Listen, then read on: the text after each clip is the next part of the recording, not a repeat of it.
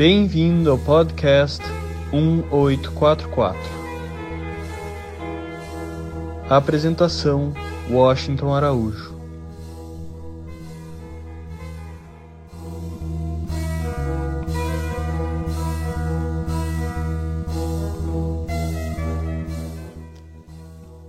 Aproxima-se a data em que se comemora, em que se celebra, se festeja a maior festa do mundo ocidental, o Natal.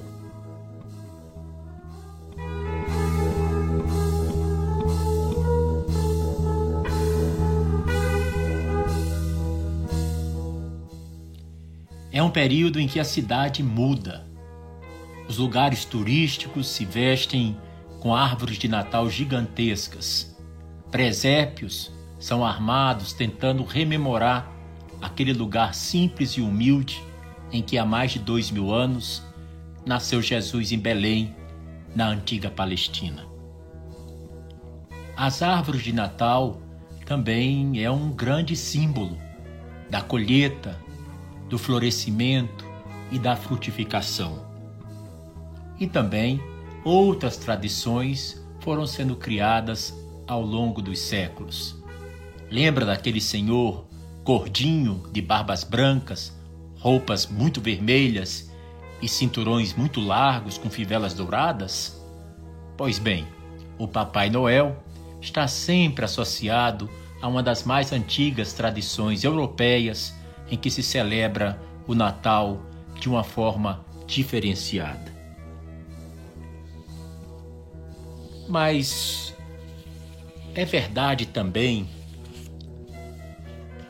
que a gente falar do Natal da forma como hoje é celebrado, parece que estamos falando de alguma coisa sem nexo ou algo vazio, um pouco oco. É que o Natal também se transformou numa grande e imensa festa de consumismo. Os shopping centers estão aí para mostrar. As atividades burocráticas, administrativas, no trabalho, têm seus milhares de brincadeiras de amigo secreto e troca de presentes. As promoções para a compra de carro, de casa, de joias, de eletrodomésticos e de bugigangas eletrônicas também são muito chamativas e apontam sempre para a semana do Natal. É quando as pessoas querem renovar e se preocupam mais em renovar suas necessidades materiais, em renovar a sua casa, o seu vestuário, a sua forma de se apresentar no dia a dia. Isso fez com que muitos de nós perdêssemos aquele encantamento original, aquele motivo pelo qual existe uma festa chamada Natal. Natal, nós sabemos, significa natalício. Em espanhol, Navidad. Em inglês, Christmas. E Natal é a festa por excelência em que se celebra a vinda de um manifestante de Deus, de um mensageiro de Deus, Jesus Cristo. E então, nós estamos de alguma forma celebrando muito, mas esquecendo a verdadeira celebração que deveria começar dentro do coração da gente. Vestir nossos corações de humildade e de compaixão, adornar nossos corações e nossas almas e nossos espíritos com aquelas virtudes do amor ao próximo, da solidariedade, da bondade e principalmente tratar de aumentar o amor entre nós. Se fizermos isso, estaremos realmente celebrando o verdadeiro espírito do nascimento de Cristo. A história do Natal é certamente uma história muito emocionante. E é muito emocionante dentro da história religiosa da humanidade.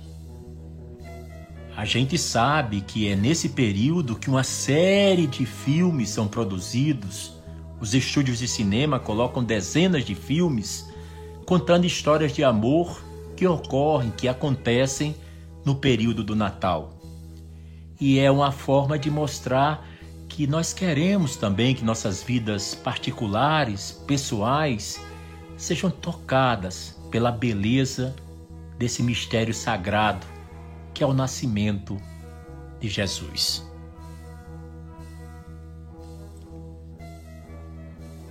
Eu mesmo nasci em um lar profundamente cristão e imensamente católico.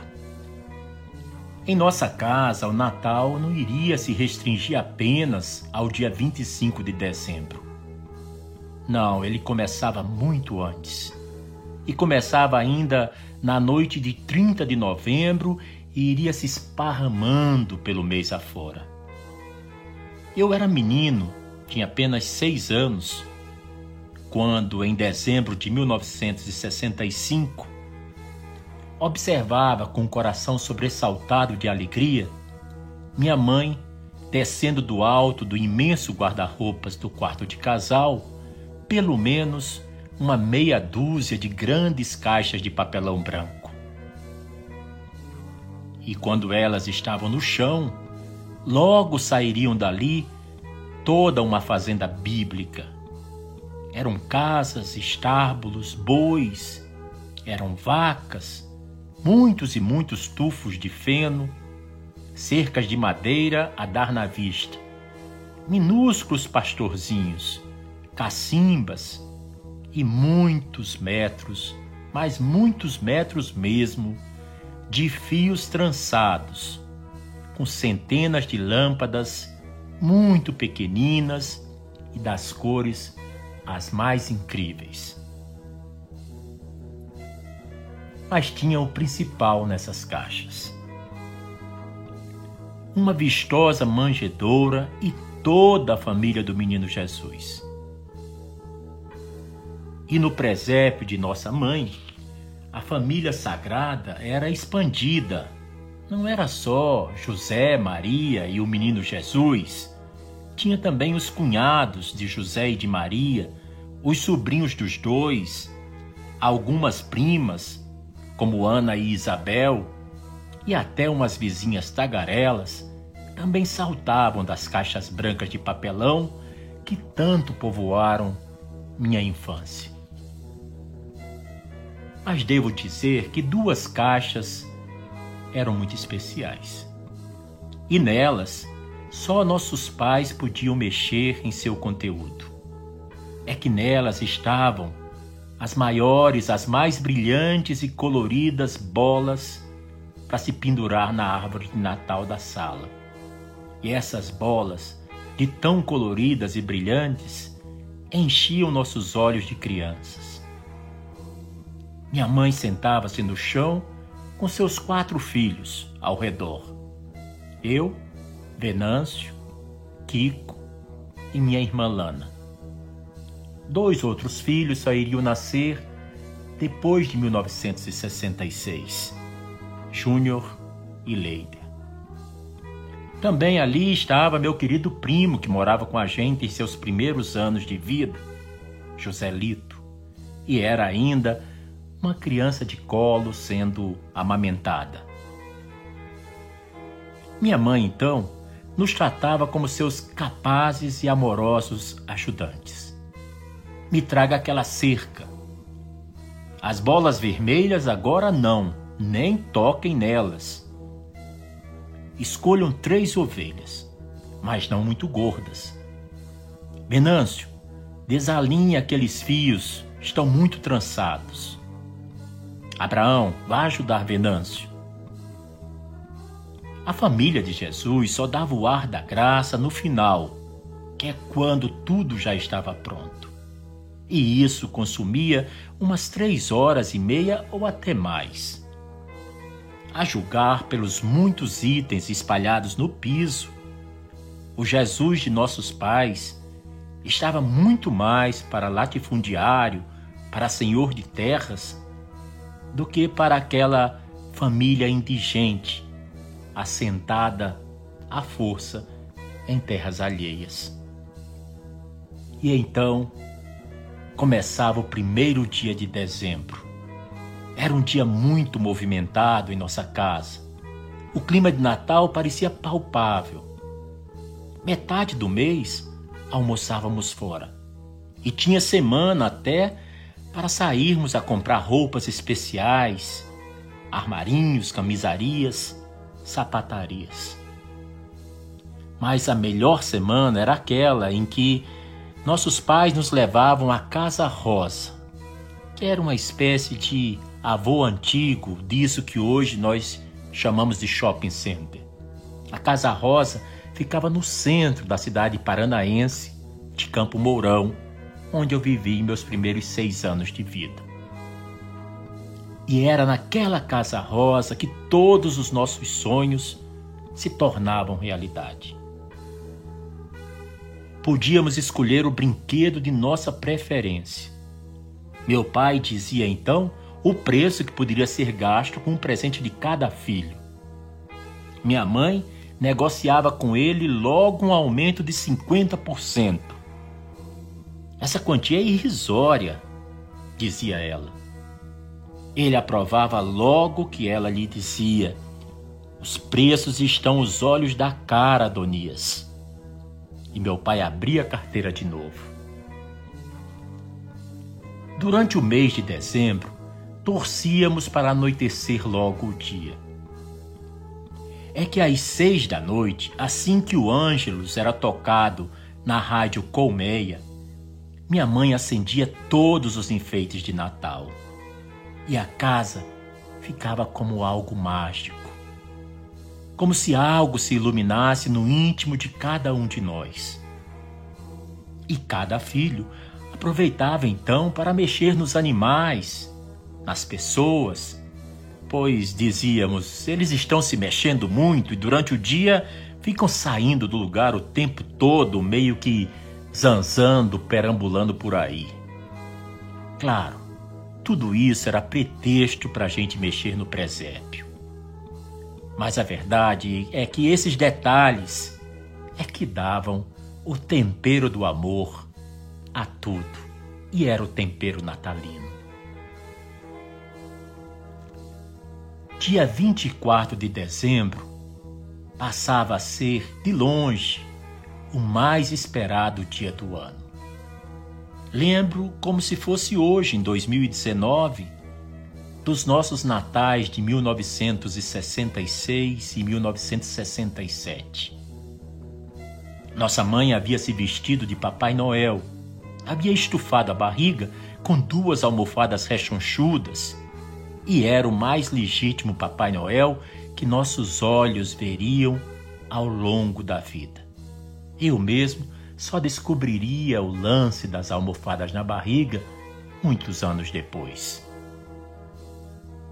Minha irmã Lana, ela sempre chorava. Ela tinha quatro anos de idade, mas chorava com medo daquela exótica criatura de longas barbas brancas, com trajes mais vermelhos impossível e aquele cinto preto com grande fivela dourada na cintura. Eu sempre queria chorar. Eu tinha seis anos de idade mas acontece que eu não podia chorar, porque naquele tempo, homem que é homem não chorava. E meus irmãos mais velhos não davam trégua. A palavra bullying nem existia nos anos de 1965, 66, mas a coisa em si do bullying já existia sim. E a situação só melhorava um pouco quando cada um de nós havia recebido os seus presentes surpresa. Estes sempre nos eram entregues pelo próprio Papai Noel em pessoa. Depois ficávamos agitados. Dia 24 de dezembro era a única noite em que todos de casa poderíamos dormir depois da meia-noite. E isso só iria acontecer após termos ido, todos juntos e felizes, assistir à Missa do Galo, na imponente matriz de São José, o padroeiro de Campo Mourão. Algumas vezes durante a missa, eu ficava me perguntando se Deus teria notado minha camisa nova da marca Volta ao Mundo. E também se ele teria visto meus novos sapatos pretos vulcabrais. Eu tinha em meus anos de criança a poderosa impressão de que o menino Jesus nascia todo ano e era na nossa casa. E logo depois de nascer, depois de ser amamentado por Maria, ele iria adormecer em nossos corações e ficaria ali, alojado durante o ano inteiro, durante o ano novo que estava prestes a começar. Ah, esse era um tempo em que o espírito valia bem mais do que a forma. Era o tempo em que os clubes dos diretores lojistas ainda não tinham privatizado a festa do Natal. E não existia ainda aquele hábito de descongelar o show de Roberto Carlos, para que ele viesse fazer seu especial na televisão e na volta, passando também na cozinha, se aproveitasse para descongelar o peru para a ceia da noite toda especial. O tempo passou. E só nos últimos seis, sete anos descobri que a magia do Natal nada mais era do que aquelas enormes cargas de amor que todos os anos nossos pais nos dedicavam. Eles eram os nossos maiores presentes de Natal. E nós, percebo hoje, deveríamos ser para eles os seus maiores presentes também. Muitos anos depois, era abril do ano de 1983. E contando 24 anos de idade, fiz a primeira de oito inesquecíveis viagens à Terra Santa, a Israel. E fui àquela terra sagrada render minha alma ao bem-amado dos mundos, no alto do Monte Carmelo, e através daquela ampla porta busquei aproximar-me do lugar mais sagrado do planeta, do Haram Yakdas, que fica em Bate e é onde está sepultado Bahá'u'lláh. E foi lá que eu supliquei e de pronto me senti bafejado pela aguardada revolução interior. Dois dias dessa viagem reservei para conhecer Jerusalém, Nazaré e Belém. Caminhei pelos velhos caminhos pisados por Jesus Cristo e percebi que eles continuavam lá e, pelo jeito, não deveriam ter mudado muito em quase 20 séculos. Vi as pequenas casas, a terra seca batida do chão, um chão muito árido, um clima muito quente com aquele sol torrando a tudo e a todos. Tudo permanecia lá. Mas a verdade é que a Belém que minha mãe construía nos velhos natais de minha infância me eram muito mais reais e grávidos de profundos significados.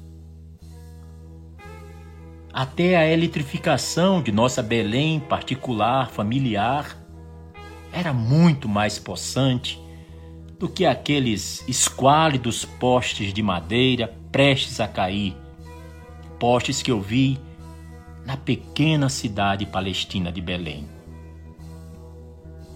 Hoje entendo que não existe presente maior que os pais possam dar aos seus filhos do que eles mesmos serem felizes. E meus pais o foram. E como foram, meu Deus? Em 1975, no dia 15 de julho, na cidade de Natal, no Rio Grande do Norte, eu me declarei um Bahá'í. Ao longo dos anos, os ensinamentos Bahá'ís haviam me mostrado que o espírito do Natal é realmente algo para ser comemorado, celebrado. Porque agora eu não apenas aceito, mas eu amo e reverencio Jesus Cristo como um mensageiro de Deus para o seu dia. E ter me declarado um Bahá'í me fez aproximar dos meus irmãos e irmãs cristãs em todo o mundo. Pois foi assim que eu reconheci a unidade essencial de todas as religiões e também a unidade dos mensageiros divinos que trouxeram essas mensagens para a humanidade durante seu próprio tempo na Terra. Os Barrais acreditam que Bahá'u'lláh, o fundador da fé Bahá'í, é o prometido de todas as religiões. Portanto, os Barrais acreditam que todas as principais religiões são verdadeiras e vêm de Deus.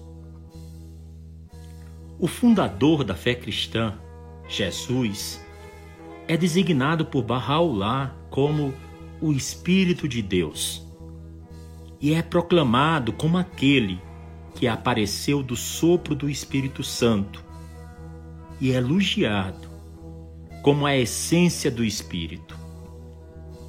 Maria, a mãe de Cristo, é descrita como aquele semblante velado e imortal, o mais belo.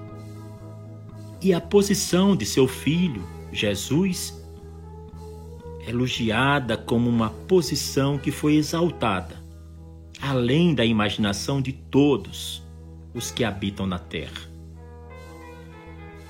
Portanto, o que é que nós comemoramos nessa época do ano, nesses dezembros todos? Comemoramos aquele espírito comum a todas as religiões. Estamos adorando o mesmo Deus amoroso e nos esforçando para servir nosso próximo, nosso semelhante.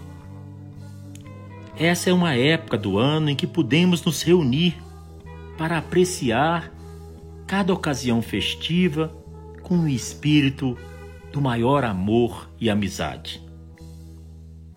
Vejam só a beleza dessas palavras de Bahá'u'lláh.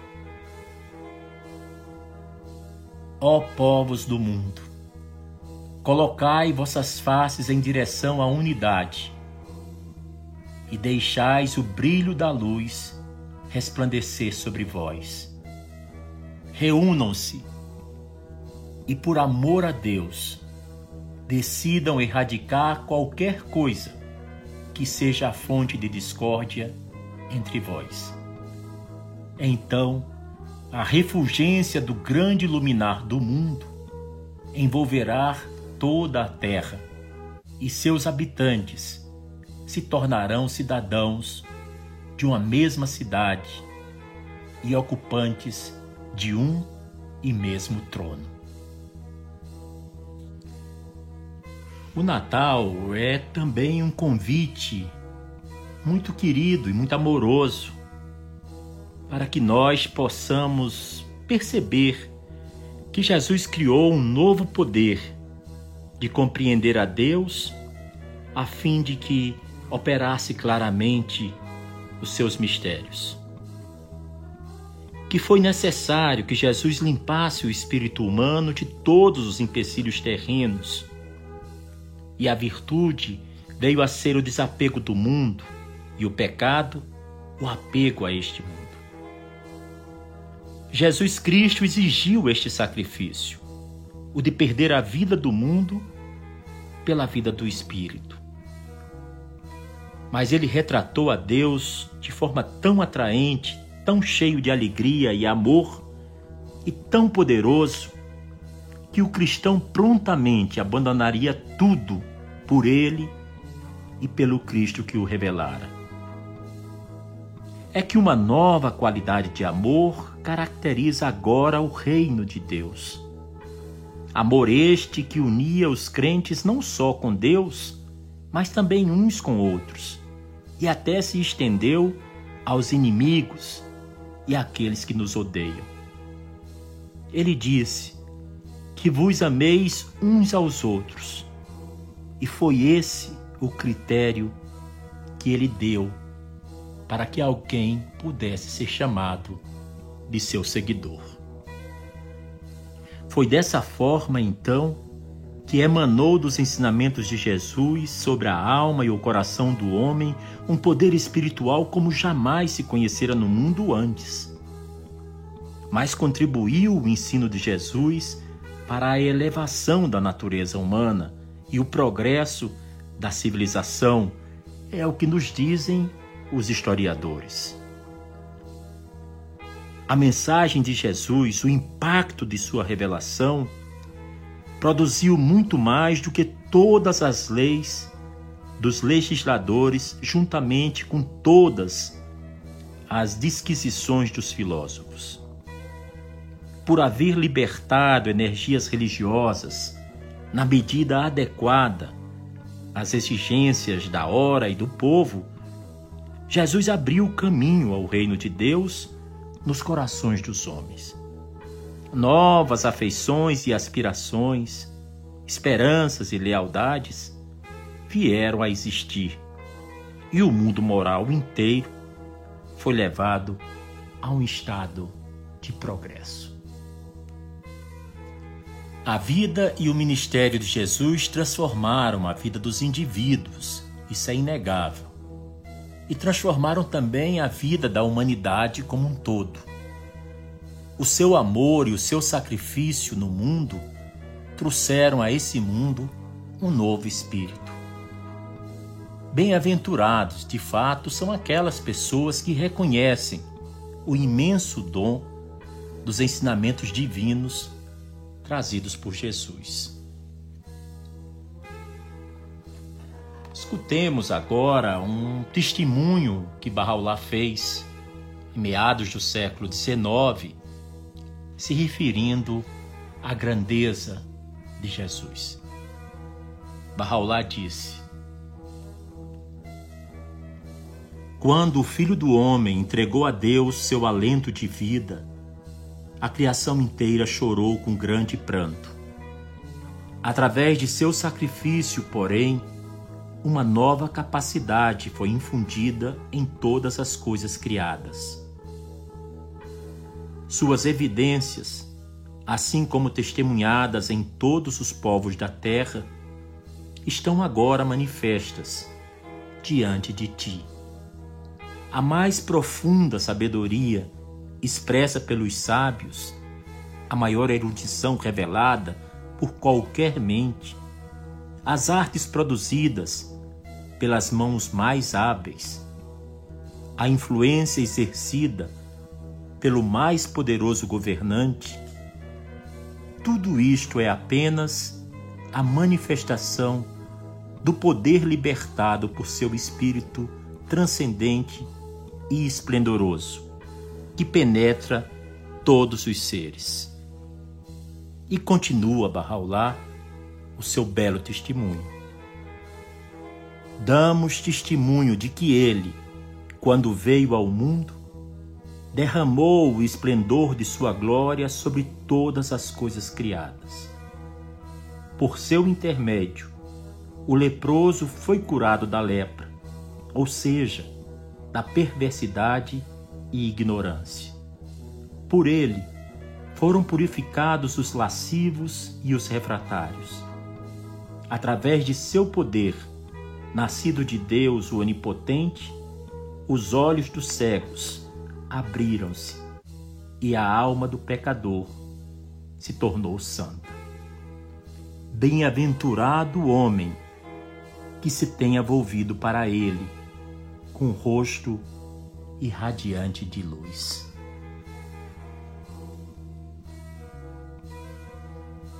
Desejamos que todos vocês Tenham um excelente Natal.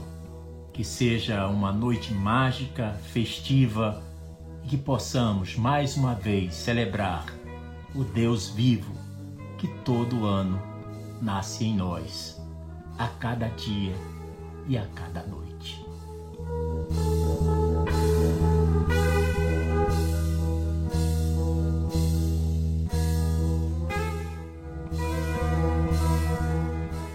Você acabou de ouvir mais um episódio do podcast 1844. Agradecemos sua audiência e lhe convidamos para ouvir nosso próximo episódio semanal. Apresentação e comentários: Washington Araújo. Trilha musical composta por Ian Garbinato. Sonoplastia e edição de áudio Shahin Nasrabadi. Vinhetas Diogo Garbinato.